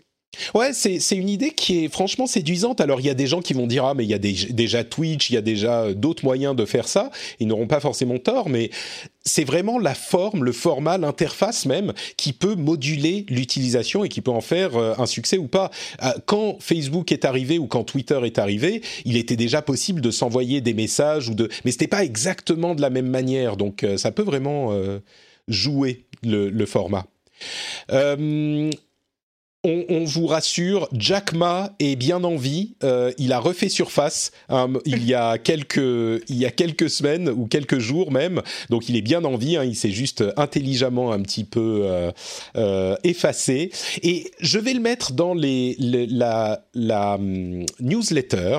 C'est un article sur le subreddit Wall Street Bets qui est passionnant. C'est une affaire qui a fait exploser le cours de, la bourse de GameStop, qui est une euh, société qui vend des jeux vidéo euh, et qui est évidemment euh, extrêmement mal en, mauvaise posture parce que les gens ne sortent plus de chez eux et n'achètent plus les jeux vidéo en, physique depuis bien longtemps. Et hum, il y a donc un, un subreddit qui a fait exploser le cours de la bourse en essayant de shorter l'action et c'est monté, ça a été multiplié je crois par 20 ou un truc comme ça. Allez vous abonner à la newsletter sur notepatrick.com, vous verrez l'article, c'est vraiment passionnant. Euh, J'ai quelques autres articles également qui seront euh, intéressants aussi à, à suivre et je crois qu'on va s'arrêter là. Il y avait quelques autres sujets que euh, je voulais évoquer, mais on va les laisser pour peut-être une autre fois parce que l'émission est déjà très très longue. On va faire quand même pour les patriotes un after show où je vous parlerai de la suite de mes aventures de PC. Vous allez voir, ça va être absolument passionnant. Si vous êtes patriote, il s'est passé des trucs de fou avec mon nouveau PC que, qui avait des, histoires. Ceux qui ont suivi dans euh, le rendez-vous jeu ont euh, su que c'était vraiment quelque chose d'incroyable. Mais pour ce qui est du rendez-vous tech, on va s'arrêter là. C'était une émission vraiment, vraiment intéressante. J'aimerais vous remercier toutes les deux très chaleureusement de votre euh, participation et de vos avis éclairés.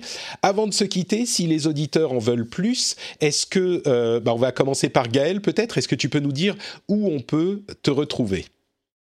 Écoute, moi, c'est toujours avec Coude, donc c'est euh, coude.fr et tout ce qui va avec euh, un coude. Donc euh, sur Twitter, coude underscore fr, la page Facebook sur coude. Oui, je suis encore sur Facebook. l'hypocrisie, madame, l'hypocrisie. Mais je suis encore sur WhatsApp aussi. Hein. J'ai un signal hein. depuis longtemps, moi, depuis un peu plus longtemps que ça. donc voilà, vous pouvez me retrouver sur Signal, mais, mais cherchez-moi bien. Et puis tous les tous les réseaux sociaux, dès que vous tapez coude, C O O D, vous me retrouvez. Voilà. Et pour initier vos enfants et les éduquer à la la chose technologique. Faire la différence entre un réseau social et de la source d'information, par exemple.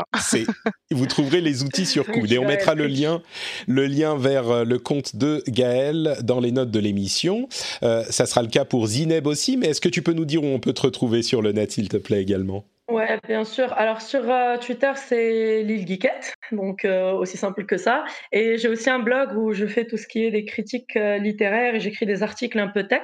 Donc c'est www. Donc c'est Da Curly Amazon, donc DA Curly cheveux curly Amazon parce que comme tu peux le voir, je suis une combattante de l'IT.com. Et pareil pour pour Instagram, et j'ai gardé bien sûr Instagram, son Da Curly Amazon aussi. Comme ça, tu sais. Et j'ai aussi WhatsApp. Et là, pour c'est un numéro de téléphone privé, par contre. Écoute, on mettra le lien vers le Twitter qui lui est public dans les notes de l'émission. Merci beaucoup pour ta participation, Zineb. Je te donnerai le lien du blog aussi. Il me faut des followers. Ça marche, ça marche. et merci pour moi, c'est pour euh, l'invitation. Mais avec merci plaisir. pour la conversation. Et merci à toi, Gaël. C'était vraiment un réel plaisir. Merci, Zineb. merci, Zineb. Merci, Patrick. Euh, pour ma part, je vais quand même vous dire où vous pouvez me retrouver aussi. C'est Notepatrick sur Twitter, Facebook et Instagram. Vous pouvez aussi aller sur notepatrick.com pour euh, les liens vers toutes les émissions. Euh, si vous voulez d'ailleurs écouter la fin, euh, que vous êtes patriote et que vous voulez écouter euh, la fin de l'émission, bah, vous pouvez l'avoir sur le podcast privé dont le lien est dans votre compte Patreon. Vous pouvez en avoir les instructions. Demandez-moi, je vous les donnerai, mais je pense que la plupart d'entre vous déjà abonné. Et justement, puisqu'on parle de Patreon, n'oubliez pas que vous pouvez soutenir l'émission sur patreon.com slash rdvtech et profiter encore pendant quelques jours à peine de la promotion Bonne Résolution. Si vous voulez soutenir une émission que vous appréciez et que c'est votre bonne résolution, ou pas d'ailleurs, vous pouvez le faire sur patreon.com slash rdvtech. Le lien est dans les notes de l'émission. Vous pouvez le faire sur votre téléphone mobile ou sur votre navigateur web quand vous rentrez chez vous, ou si vous êtes déjà chez vous, hein, c'est très simple. Et la promotion s'arrête euh, fin du mois. Je vous remercie de nous avoir écoutés et on vous donne rendez-vous dans une semaine pour un nouvel épisode. Ciao à tous.